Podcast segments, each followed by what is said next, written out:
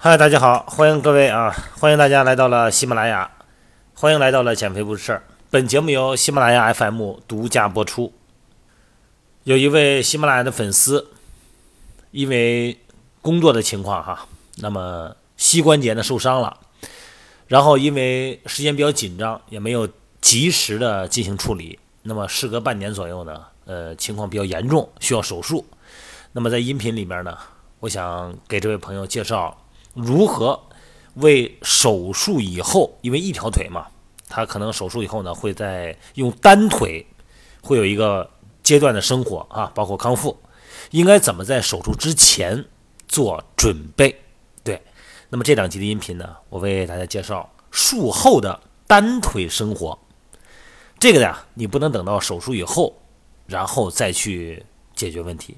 想想看哈，正常人的重力呢是两个腿分步承受的。那么因为受伤的情况哈，会因为手术。那有的呢是我们不可预见的，有的呢是我们啊，比方说我们两个月以后排到两个月以后手术哈。那如果有预见的手术呢，在这之前，如果说做什么准备的话哈，应该做单腿的肌肉训练、功能训练的生活准备。这样的话，不仅呢不会影响我们的生活，也不会影响我们的正常的工作，甚至于，而且呢还能减少家人哈陪伴你的人，减少他们的工作量。为你是患肢的恢复能够提供很好的帮助，甭管是膝关节还是踝关节哈，还是什么因素，这个音频呢都广泛的适合，因为咱们这个音频主要是给单腿训练啊做介绍。咱们先说这个男士和女士哈一样的，这个大便小便哈，这女士的小便啊，男士大便，那么可以借助马桶来完成。但是呢，需要以好腿啊，那叫健侧哈，健康的健，健侧的力量和平衡能力为前提。那否则呢，就要用便盆儿，你要躺到床上大便了，这很不麻烦。那么这个是个痛苦过程哈，而且呢，呃，你不好使劲儿啊，难以排便。更多情况下呢，需要在护工或者是亲人的帮助下啊，来完成打开塞露，来完成排便。那这个过程呢，跟你的体位有关哈，这个排便困难跟体位有关。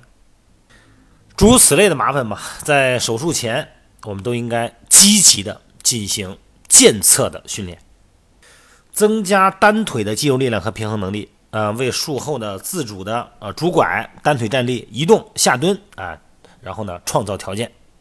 咱们举案例哈，以右腿下蹲为例，哎，模拟左腿的膝关节受伤手术后哈。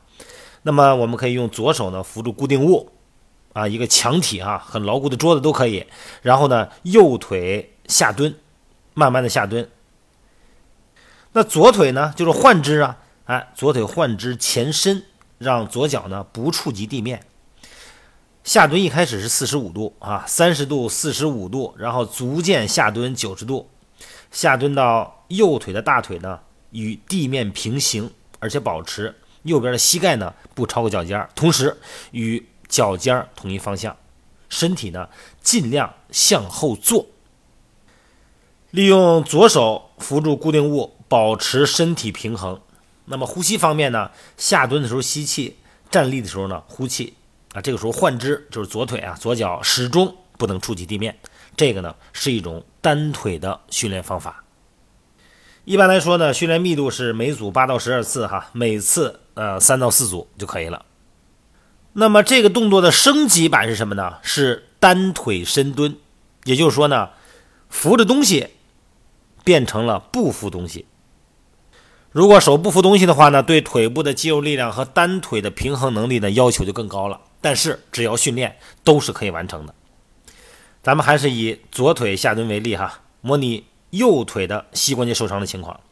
那么左腿下蹲，右腿前伸。让右脚不触及地面，同时呢，两手做前平举，就胳膊向前伸，保持身体平衡，以增加身体的平衡性。那么下蹲到左边的腿呢，大腿尽量平行地面，啊，保证膝关节呢不超过脚尖，身体呢还是向后坐哈。站起来的时候呢，两个手呢，哎，还是往前伸，双臂自然的放在身体两侧，向下的时候吸气，站起来的时候呼气。右脚。咱假设右脚是换肢哈，那么始终不触及地面，那这个训练呢，每组八到十二次哈，还是每次可以做三到四组。那么这个手扶和不手扶呢，是单腿的臀部啊，腿部的肌肉力量，包括平衡能力的训练。这个呢，循序渐进，别嫌麻烦。这个比你手术以后啊，你不难为情的要求别人，或者说是不知所措呢，要容易得多哈。然后呢，再介绍一个术后的狭窄空间的移动训练方式啊，就是单脚的侧滑步。想想看这个场景哈。呃，当患肢不能触地，又需要在狭窄空间移动身体的时候，可以用另外一只脚在地面单脚滑步进行移动。这动作是这么描述的哈，大家可以听一下：用健侧单腿支撑身体。咱们假设右脚呢是患肢，左脚呢单腿着地，患肢悬空，那么可以一只手呢先扶着墙，增加平衡感哈，然后呢以着地的脚的脚跟为轴。向内扭转脚尖儿，以完成侧移。然后呢，以着地的脚的脚尖为轴，向内呢扭动脚跟儿，完成侧移。那么向内侧移动以后呢，再进行向外侧移动的训练。如果你做的很舒服了，很柔韧度，这个包括它的灵活性很好以后呢，呃，可以不用去扶着了哈，手不要扶了，可以完成单脚任何方向的滑步。那么单脚滑步的启动肌肉呢是哪儿呢？是。腰腹肌肉，那么通过腰腹部的扭转产生侧滑的一个动力，双手呢可以配合着腰的扭动啊摆动，以增加身体的平衡能力。那么这个在术后呢，在手术以后呢，在移动的时候呢，需要利用双拐哈进行支撑了。那么结合单脚滑步完成狭窄空间的移动和各种单脚转身的动作。这训练呢，一般来讲呢是左右滑步呢十五步为一组啊，每次呢三到五组。这个动作呢，不仅仅是可以完成独立的小空间移动，而且呢，还可以通过这个动作呢，可以锻炼我们的腹内外斜肌，还可以起到减少腰腹部脂肪堆积的作用。好了，这一节呢就讲到这儿哈，那么下一节呢再给大家介绍如何在床上准备运动的方式。好了，各位，咱们下一集再见啊。